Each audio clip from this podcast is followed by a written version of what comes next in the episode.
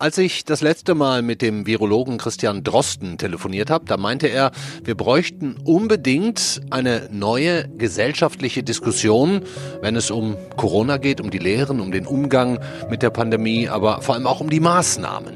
Es gibt inzwischen ja immer mehr Daten, die aber nicht alle öffentlich und schon gar nicht im Zusammenhang diskutiert werden. Und es gibt natürlich auch krude Theorien und Verschwörungen, die durchs Netz geistern, mitunter von gestandenen Ärzten und anderen Akademikern. Darüber wollen wir heute mit Christian Drosten reden. Auch über das Potenzial von Schnelltests, Masken und über den Schulanfang. Wir haben also einiges vor in der nächsten halben Stunde. Schön, dass Sie dabei sind beim FAZ-Podcast für Deutschland an diesem Donnerstag, den 10. September. Ich bin Andreas Krobock. Seit den Sommerferien sind die Corona-Fallzahlen, die Neuinfektionen wieder relativ hoch, stabil zwischen 1000 und 2000 am Tag. Heute waren es knapp 1900. Die Kurve ist in den Sommerferien hochgegangen, bleibt seitdem da. Noch sind ja auch Ferien in Baden-Württemberg. Das heißt, die Rückreise und Vieltesterwelle, die nimmt ja, wenn überhaupt, nur ganz langsam ab. Nun gibt es ja die Diskussion darüber, äh, wie wir mit den höheren Fallzahlen umgehen sollen, wie bedenklich sie sind. Und da freue ich mich heute, einen der besten Ansprechpartner für diese und andere Fragen äh, rund um Corona in der Sendung zu haben, den Chefvirologen der Berliner Charité. Hallo Christian Drosten. Hallo Herr Gruber. Herr Drosten, man hat ja wegen Ihrer Podcast-Pause in den vergangenen zwei Monaten nicht ganz so viel von Ihnen gehört. Wie bewerten Sie denn die aktuellen Fallzahlen? Ja, also das ist nicht so nicht ganz so einfach, äh, weil wir jetzt äh, zwei groß unterschiedliche ähm, Bereiche haben, wie diese Daten zustande kommen. Das eine ist das bestehende Meldesystem und äh, das bestehende Testsystem. Und dann wurde eben ja ähm, die Flughafentestung oder überhaupt die Rückreisertestung eingeführt. Und da testet man eine andere Sorte von Patienten. Da testet man weniger symptomgerichtet. Und äh, das führt natürlich zu einer Verzerrung der, äh, der Zahlen. Und wir haben jetzt mit zwei verschiedenen ähm, Realitäten zu tun. Und vielleicht muss man das kurz sortieren. Also wir, wir haben ja in der normalen Testung immer eine hohe Dunkelziffer. Also wir können nicht alle testen, die infiziert sind. Und darum ist das eben durch Symptome ausgerichtet. Und wir wissen nicht, was sich dahinter verbirgt. Mhm. Aber bei wir unterscheiden ja jetzt bei den Ergebnissen doch gar nicht zwischen eigentlich symptomfreien Infizierten und äh, eventuell erkrankten Infizierten, oder? Genau, also jetzt wird eben nicht mehr ähm, unterschieden bei der Flughafentestung. ich will es mal so salopp sagen, es findet ja nicht nur an Flughäfen statt. Ähm, da haben wir also eine, eine große Zahl von äh, Tests, die anders zustande kommt. Und ich glaube, wir müssen uns vor allem überlegen, was das eigentlich bedeutet. Also wenn ich jetzt infiziert bin ähm, ähm, per Test, also wenn der Test sagt, äh, Herr Drosten, Sie sind positiv, die Frage ist, ist das dann wichtig für mich als äh, Stimulator der nächsten Generation von Infizierten oder ist es wichtig für mich als Indikator dessen, was da abgeht in der Bevölkerung. Ähm, was also zählt, ist, wo habe ich mich hier eigentlich infiziert? Das gebe ich an. Und jetzt ist das Interessante, dass jemand, der am Flughafen auffällt als positiver, sich infiziert hat außerhalb von Deutschland. Mhm. Der ist also kein Indikator dessen, was in Deutschland passiert. Nur ein Teil der jetzt gemeldeten Fälle indizieren und zeigen an, was in Deutschland an Infektionsmasse los ist. Wir hatten ja einige Wochen, da haben einige äh, Bundesländer gesagt, 40 Prozent der ähm, neuen Fälle sind eigentlich mit einer so einer Reisegeschichte assoziiert. Und da könnte man dann sagen, nur 60 Prozent in diesem Zeitraum in diesem Land sind eigentlich ein Indikator des Infektionsgeschehens im Land. Und damit ist eigentlich ganz gut zu erklären, was man im Moment sieht. Ähm, die meisten Bundesländer sind mit den Ferien durch und die Zahlen gehen erstaunlicherweise wieder runter. Hm. Aber wenn ich Sie so reden höre, müssten wir denn dann nicht eigentlich für ein wirklich vollständiges Bild Ne? Also Sie sagen, die einen mhm. haben sich im Ausland infiziert, sind nur Indikator, die nächsten haben sich infiziert, merken aber gar nichts, vielleicht auch in Deutschland. Müssten wir nicht ähm, mehr Daten berücksichtigen, auch was die Schwererkrankten angeht, was, was Todesfälle angeht? Müssen wir dann ein ganz neues Bild malen? Ist eigentlich das, was wir auch in der Öffentlichkeit diskutieren, gar nicht äh, ausreichend? Mhm. Ich glaube, dass das nicht ausreichend ist, ähm, was wir diskutieren. Ich glaube aber schon, dass eine gewisse Datenbasis durchaus da ist. Also das RKI macht das nicht so schlecht. Ähm, und ähm, wir haben ja auch das, äh, das Intensivstationsregister und so weiter. Aber ich glaube, es gehen einfach ein paar Sachen durcheinander in der öffentlichen Diskussion. Zum Beispiel werden einfach bestimmte Histogramme angeschaut, bestimmte Kurvenverläufe von ähm, gemeldeten Zahlen, ohne dass man eben solche Sondereffekte berücksichtigt. Einen haben wir gerade besprochen. Also der, der Einreisende hat sich nicht in Deutschland infiziert, sondern im Ausland. Und damit müssen wir uns äh, den als Indikator für die Infektionsmasse im Land gar nicht mit vorstellen. Ähm, und dann ist aber noch ein Effekt, der in der Öffentlichkeit im Moment gar nicht so stark mitdiskutiert wird. Das ist, dass wir heute in solchen Ländern, wo damals nicht so gut getestet wurde, ähm, natürlich erstmal viel Fälle per PCR-Test identifizieren müssen. Können Sie noch mal kurz sagen, dann, was der PCR-Test ist? Das ist einfach ein äh, der Standardtest aufs Virus okay. im Moment, also ein molekular ja. Kein Schnelltest, Test. sondern der ganz normale, der durch die Labore Ja, genau, mhm. genau. Okay. Und äh, die Kurve muss also jetzt in der zweiten Welle viel höher gehen, bevor wir Todesfälle erwarten. Das sieht man zum Beispiel sehr gut schon bei den USA. Ähm, dort ist ja im Prinzip die Welle weitergegangen. Eigentlich sind die noch in der ersten Welle. Es hat nie so richtig aufgehört. Ähm, wir sehen aber dennoch jetzt eine Entwicklung, dass wir pro Todesfall mehr Diagnosen haben. Und das liegt daran, dass jetzt mehr Diagnostik gemacht wird, mehr getestet wird und man jetzt auch milde Fälle in der Testung mit erfasst. Und solche Dinge, die muss man mit einrechnen und die sind in keinem Fall ein Anlass, zu sagen, das Virus hat sich abgeschwächt äh, oder irgendetwas hat sich grundsätzlich geändert. Mhm. Ähm, es geht ja auch viel um Verschwörungstheorien gerade in den sozialen Medien, mhm. aber auch in normalen Medien. Ähm, über welche ärgern Sie sich da derzeit am meisten, beziehungsweise welche ist aktuell Ihrer Meinung nach am kontraproduktivsten? Hm, also äh, es gibt ja ähm, so verschiedene Diskussionsstränge.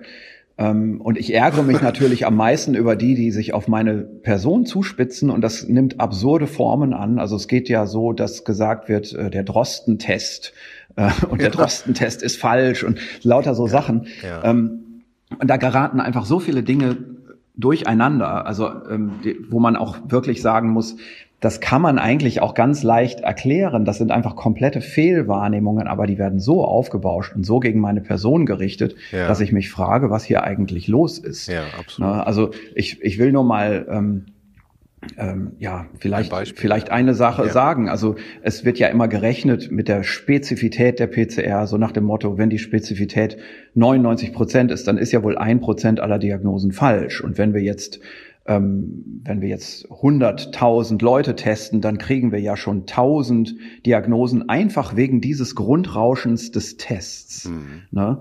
Ähm, das ist aber eine komplette Fehlwahrnehmung und ich wundere mich sehr, dass auch Ärzte solche, solchen Unsinn in die Welt setzen. Da gehören also auch die Kollegen Wodak und Schiffmann dazu, die solche Sachen verbreiten und dieses eigentlich wissen müssten, hm. dass wir im Labor natürlich nicht einfach die rohen Ergebnisse eines Tests rausgeben, sondern medizinische Diagnosen stellen. Und das bedeutet ja, wenn da ein Test ein positives Signal anzeigt, dann sagt der Labormediziner, das müssen wir jetzt bestätigen. Dann wird ein zweiter Test gemacht, dann wird telefoniert, dann wird zum Teil auch eine neue Probe angefordert.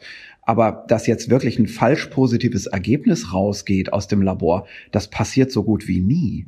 Und ähm, auch diese, diese Einschätzung von, äh, ich weiß nicht, was da diskutiert wird, 1,4 Prozent falsch positive, das kommt aus einem Weißpapier, begleitend für eine Ringversuchsstudie. Und das sind überhaupt keine Laborbeobachtungsdaten, sondern das sind äh, Daten aus einer Studie, die mit einer ganz anderen Intention gemacht wurde. Die hatte damit gar nichts zu tun. Damit kann man diese Spezifität gar nicht erheben. Das ist ein vollkommen falscher Wert.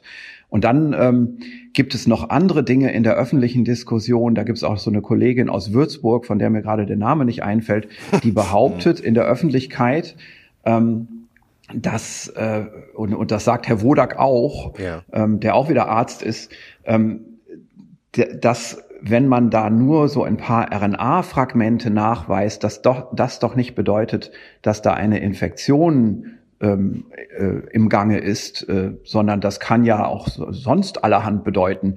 Und das ist natürlich kompletter Unfug. Diese Coronaviren, gerade dieses neue Coronavirus, aber auch alle anderen Erkältungskoronaviren, die sind nicht, sagen wir mal, besiedelt im Rachen und sind da ohne eine Krankheit zu machen, ähm, wie man das bei einigen Bakterien kennt. Also da gehen Konzepte ähm, aus der Mikrobiologie mit Konzepten aus der Virologie durcheinander. Das sind also Missverständnisse auf der Basis von äh, Studentenwissen, wo man Studierende durch die Prüfung fallen lassen würde, wenn die sowas sagen würden, eine Besiedlung mit einem Virus, mit einem Coronavirus, totaler Unsinn. Sowas gibt es gar nicht. Das ärgert Sie, das verstehe ich, absolut. Ja, klar. das ist schon ganz furchtbar. Ja, ich meine, es ist natürlich auch äh, Medien, wir haben auch die Aufgabe, die Dinge dann richtig darzustellen und auch gerade zu rücken. Da sehe ich uns auch tatsächlich in der Verantwortung. Aber man kann natürlich ähm, nicht gegen alle Verschwörungstheoretiker auf ihren Plattformen in den sozialen Medien ähm, eine Handhabe haben. Ne? Das ist das, man, das man ist kommt halt nicht mehr dagegen an. Genau. Ja, genau. Und es ist halt auch wie ein Virus.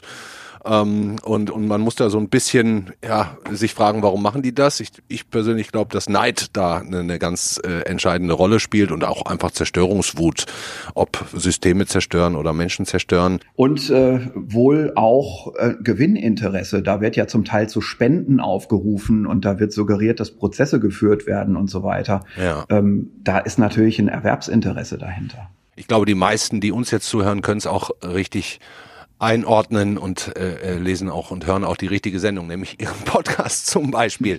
Ich würde gerne nochmal darauf zurückkommen. Sie haben in der letzten Ausgabe viel über Masken gesprochen. Vorgestern stand im New England Journal of Medicine, dass Masken ähm, die ausgetauschte Virenlast verringern, auf Aerosole beschränken und dass, wenn man mit weniger Viren infiziert wird, der Krankheitsverlauf auch milder mhm. ist. Das wäre doch eine gute Nachricht, oder? Ja, das ist jetzt leider noch keine wissenschaftliche Nachricht in dem Sinne, dass man sagen kann, das wäre jetzt bewiesen, mhm. sondern was da präsentiert wird, ist ein interessantes Gedankenkonstrukt, das wirklich nicht von der Hand zu weisen ist, ähm, das jetzt im Moment ein bisschen so im Kontext auch mit der Beobachtung diskutiert wird, wie wollen wir jetzt erklären, dass wir bei den hohen Nachweisraten, auch in den USA ist das so, jetzt weniger Todesfälle sehen. Und äh, eine wichtige Erklärung ist, wir testen einfach viel mehr und testen deswegen auch die milden Verläufe und wir haben eben die Infektion bei den Jungen. So, aber was ist denn jetzt, wenn damit noch nicht alles erklärt ist. Und da könnte man eben sagen, vielleicht liegt es wirklich daran, geringere Virusdosis, wenn man eine Maske auf hat, also wenn beide eine Maske aufhaben, der, der ähm, Infizierte und der äh, Empfänger der Infektion, vielleicht kommt dann weniger Virus in der Nase an und wenn ein Viruspartikel losrepliziert oder zehn, ist das natürlich ein Unterschied für die Krankheitsschwere. Das ist plausibel.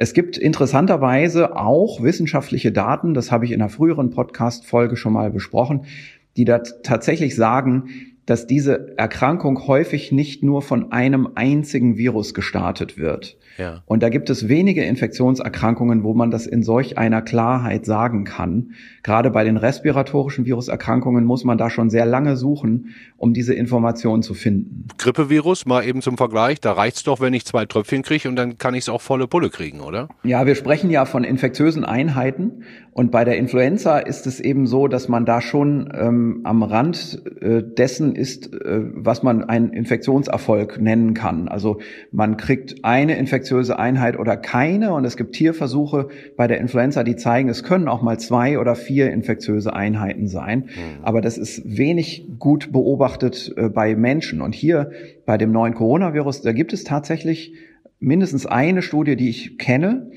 die das ziemlich überzeugend zeigt, dass sehr häufig eigentlich sogar auch zwei infektiöse Einheiten ähm, übertragen werden, weil nämlich die Viruspopulation in dem Patienten so aussieht, als sei die ähm, ja aus zwei Populationsanteilen zusammengesetzt. Okay. Und, und das, das würde bedeuten, die, die These, die da vertreten wird, die ist nicht unwahrscheinlich, aber sie, sie müsste halt jetzt äh, belegt werden noch. Genau, also ich, ich würde mich jetzt nicht wundern, wenn das auch zu belegen ist. Mhm. Ähm, es ist aber gleichzeitig natürlich ein bisschen gefährlich im Moment zu sagen, ach, dann machen wir daraus mal gleich eine öffentliche Argumentation. Ähm, klar, ist eine Argumentation für Masken sicher erstmal da keine falsche Argumentation, weil es auch andere Hinweise gibt, dass die Masken wirksam sind. Ähm, aber äh, bestimmte Überlegungen, die sonst getroffen werden könnten, so nach dem Motto, dann kann man ja alle möglichen Dinge, die zusätzlich als Schutzmaßnahmen da sind, mal sein lassen. Das ist dann schwer, ähm, das zu befürworten. Ähm, einfach deswegen, weil wir eben doch ein gewisses Risiko eingehen, wenn wir eine Infektionstätigkeit zulassen. Und das wird auch jetzt in den nächsten Wochen die gesellschaftliche Herausforderung sein. Wir müssen uns da nochmal wieder neu adjustieren. Wir wissen, es wird mehr getestet und wir werden sehen, auch in Deutschland, dass die Inzidenz basierend auf den Tests ansteigt. Dahinter werden zunächst mal wenige Krankenhausaufnahmen und Todesfälle stehen. Und wir müssen als Gesellschaft uns irgendwo einigen, irgendwo an einem Punkt, äh, dass wir sagen, jetzt wird es langsam brenzlig und jetzt müssen wir was dagegen machen. Wie macht man jetzt was dagegen? Man will keinen Lockdown, man will möglichst auch keinen lokalen Lockdown. Aber was kann man denn sonst tun? Ja, haben Sie Ideen? Äh, ja, also ich hatte ja eine äh, Idee, die ist mehr so eine, eine Kombination aus mehreren Handlungsvorschlägen äh, mal publiziert vor ungefähr sechs Wochen. Ähm, das ist auch aufgenommen worden in der Diskussion.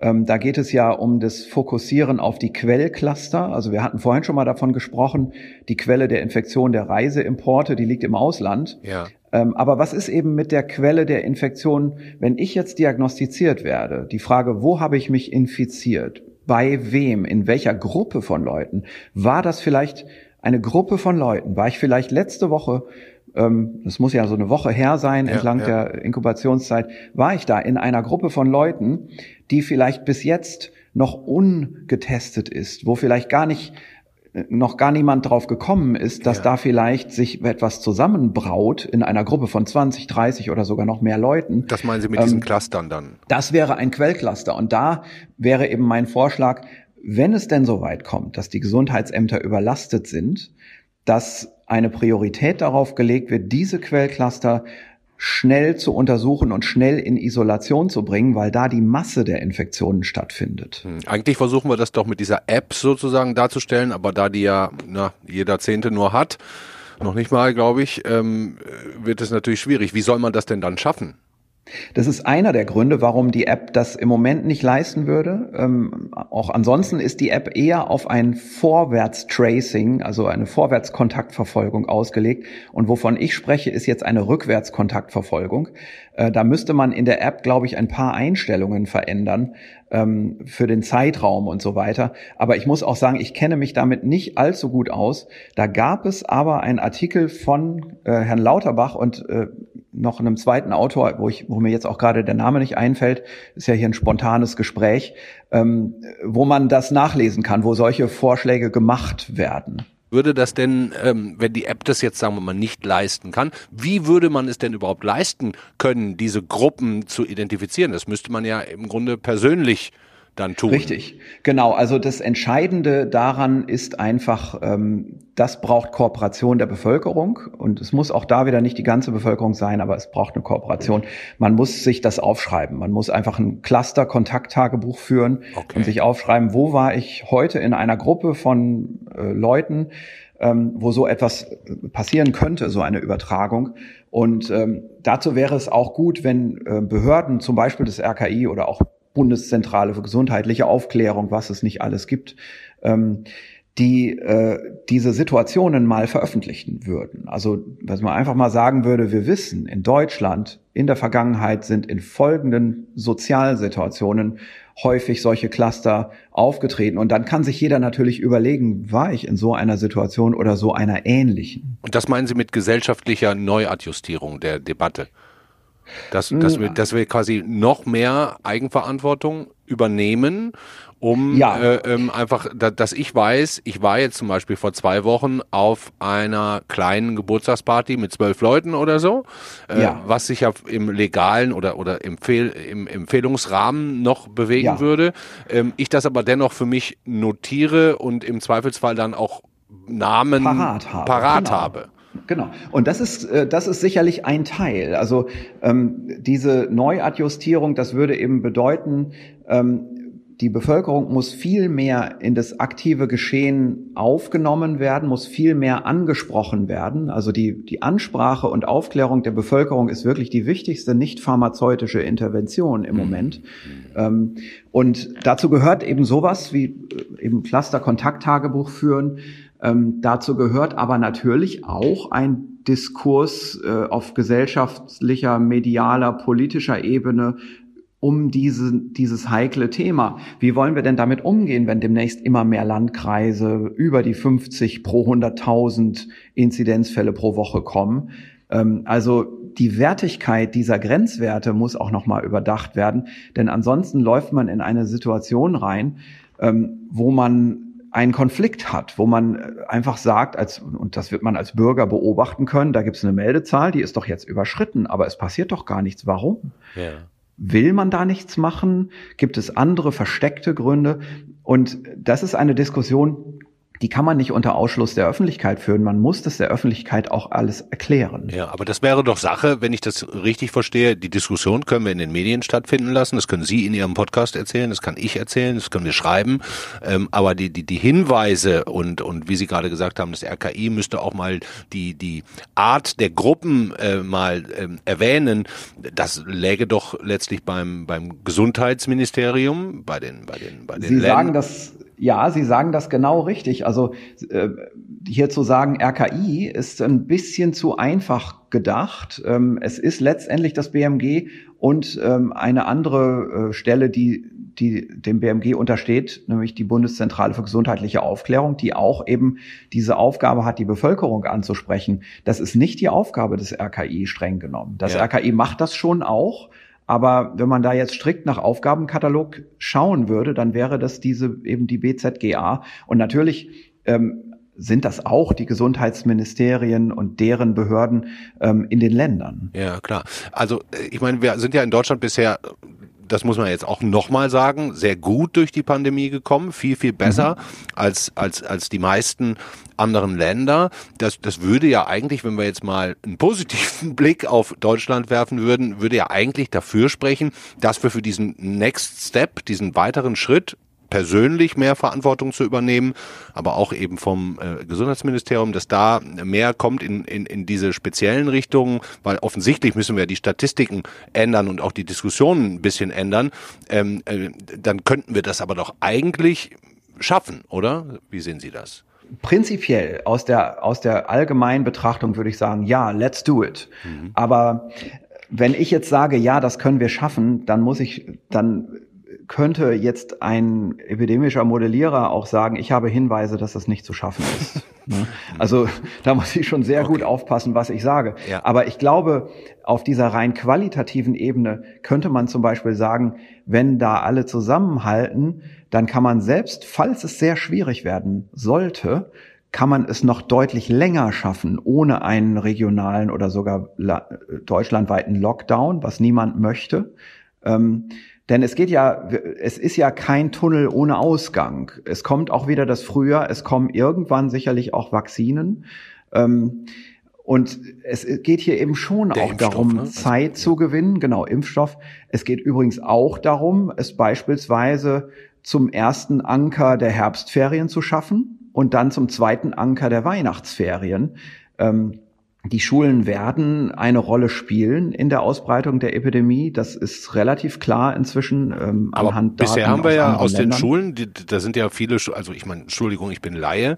Ähm, ja. Ich lese auch nur die Daten, die die die die man so grob bekommt. Aber mein mhm. Gefühl sagt mir, in den meisten Bundesländern sind die Schulen wieder losgegangen, mitunter auch ja. schon seit drei, vier Wochen. Und von von sagen wir mal Hotspots habe ich jetzt noch nichts gelesen. Ja, ähm, ich hoffe, dass das so bleibt. Ähm, ich erwarte das aber nicht. Ähm, es ist eben so, dass so etwas sich auch aufbauen muss und es muss auch übersehen werden. Also im Moment sehen wir sehr viel ähm, Schließungen von Teilen oder ganzen Schulen auf der Basis von ein, zwei eingeschleppten Fällen, häufig in Form von einzelnen Schülern oder Lehrern. Und da sieht man, dass die Gesundheitsbehörden, die Gesundheitsämter jetzt noch in der Lage sind, dem Ganzen hinterherzugehen und das früh zu, äh, zu stoppen, dieses Geschehen. Was ist aber, wenn es weitergeht, wenn es mehr Fälle sind, wenn die nicht mehr hinterherkommen? Ähm, und was ist auch, wenn einfach noch ein bisschen mehr Zeit vergangen ist? Also die Sommerferien laufen gerade seit zwei Wochen.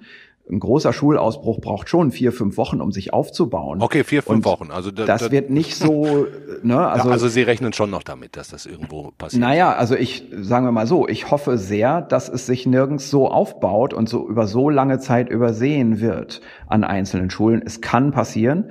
Ähm, ich, ich denke, dass alle Epidemiologen, die, äh, die, sagen wir, im Mainstream der Einschätzung sich bewegen, diese Einschätzung haben, dass die Schulen etwas beitragen ähm, und dass wir da uns einfach rüsten müssen und dass dann eben solche Überlegungen wie die Weihnachtsferien doch ein Anker sind, ne, wo es sind ja nicht nur die Schüler, da gehen ja auch dann Betriebe ähm, in de facto Betriebsferien. Also das, die Weihnachtsferien sind ja die stärksten Betriebsferien überhaupt in Deutschland. Ne? Also gerade in dieser Weihnachtswoche, da läuft ja nichts. Ja. Und das wird uns epidemiologisch helfen, selbst wenn das nur so eine kurze Woche ist. Okay, das heißt eigentlich äh, könnten wir jetzt auch mal an die äh, Schulämter und äh, die Bildungsminister ähm, einen Appell richten, dass sie den Schülern jetzt einfach jeden Monat eine Woche freigeben.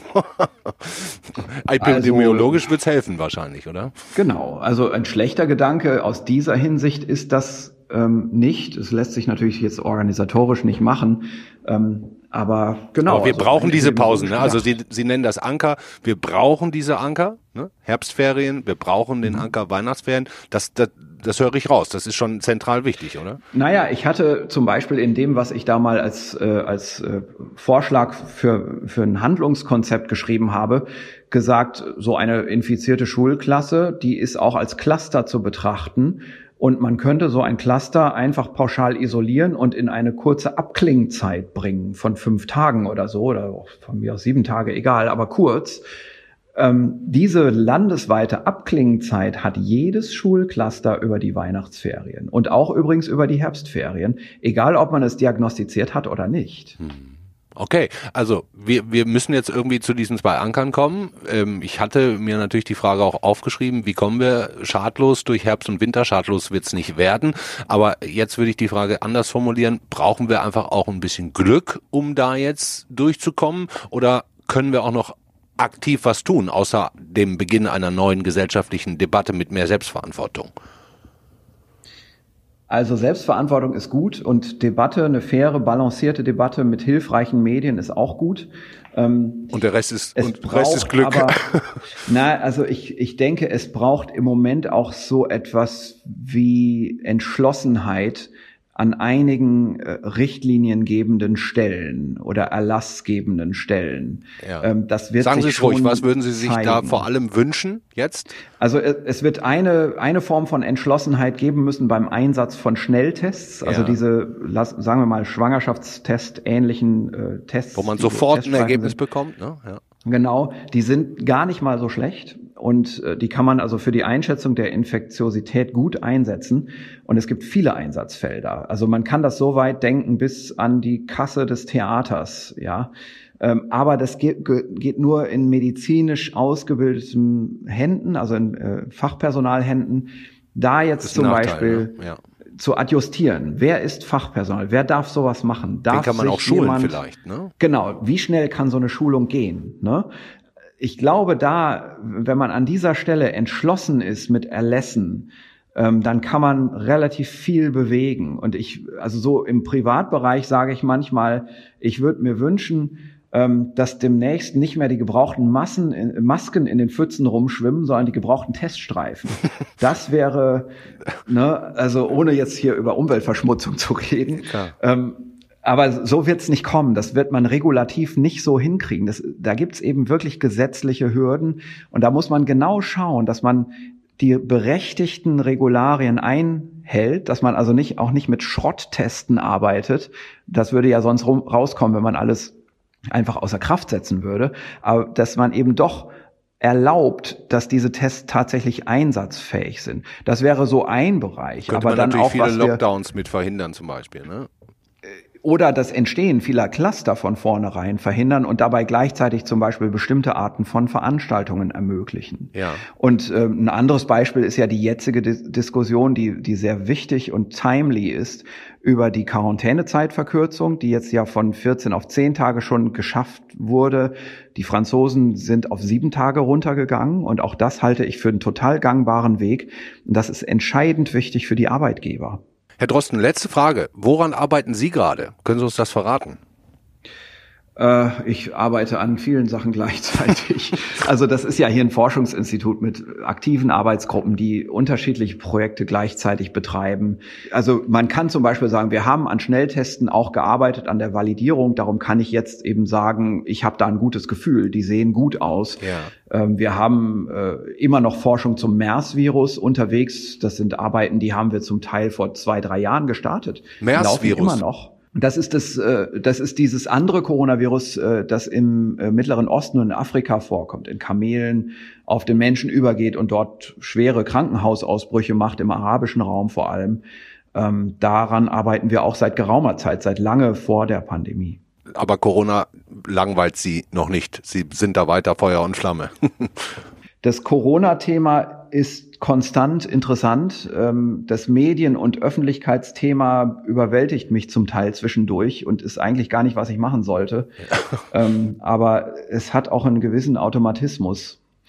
Und äh, damit beschäftige ich mich im Moment auch immer mal wieder. Aber Sie machen Ihren Podcast schon noch eine Weile weiter, oder? Da gibt es kein geplantes Ende, aber das jetzt auf alle 14 Tage aus meiner Sicht jetzt zu reduzieren und die Sandra Zizek dazu zu nehmen, ist schon gut. Also einfach auch zur Arbeitsentlastung. Ja, absolut. Und wenn Corona vorbei ist, dann äh, sind Sie auch mal froh, aus den Medien erstmal zu verschwinden, könnte ich mir vorstellen. Dann werde ich aus den Medien verschwinden. Und, und bleiben Sie an der Charité oder gibt es in so einer Phase wie jetzt eigentlich auch richtig klasse Angebote, was weiß ich, nur amerikanische Top-Universitäten, die werden ja wahrscheinlich auch mitbekommen haben, was Sie da alles so tun. Also, aber Sie brauchen jetzt auch ähm, nichts sagen. Ich habe, es gibt solche Angebote, aber ich habe noch nie ernsthaft darüber nachgedacht. Ich bin ja gerade erst hier angekommen. Drei Jahre für ein Universitätsinstitut ist ja gar nichts. Vielen Dank, dass Sie, dass Sie zu ganz vielen Themen ganz viele interessante Dinge erzählt haben. Ähm, ich werde Sie das nächste Mal auf jeden Fall wieder in Ihrem Podcast hören. Gefällt mir sehr, sehr gut. Ist zu Recht die Nummer eins. Also Kompliment. Lassen Sie sich nicht unterkriegen. Alles klar. Okay, bis Dankeschön. bald. Tschüss. Ja, das war der FAZ-Podcast für Deutschland an diesem Donnerstag, den 10. September. Unser Gast gerade Christian Drosten, der Berliner Virologe, der sich über so manches, was über ihn geschrieben und gesagt wird, sehr, sehr ärgert. Da hat er heute ausführlich zur Stellung genommen, der gute Ideen hat, wie wir mit Corona, mit der Pandemie weiter umzugehen haben und der darauf hofft, dass die Herbstferien und die Weihnachtsferien als erster und zweiter Anker funktionieren und für eine gewisse Beruhigung in der Ansteckungskurve sorgen. Die Ansteckungskurven an sich, wie gehen wir mit Zahlen um, mit Fallzahlen, welche Zahlen sind eigentlich wichtig, auch dazu wurde heute einiges gesagt, möglicherweise muss man das Bild neu zeichnen, das zum einen dargestellt wird von den Infektionszahlen und den dazugehörigen Diagnosen und zum anderen muss man auch vielleicht öffentlich anders darüber diskutieren. Denn was heißt schon viel Infizierte und was heißt wenig Infizierte und wie schwer?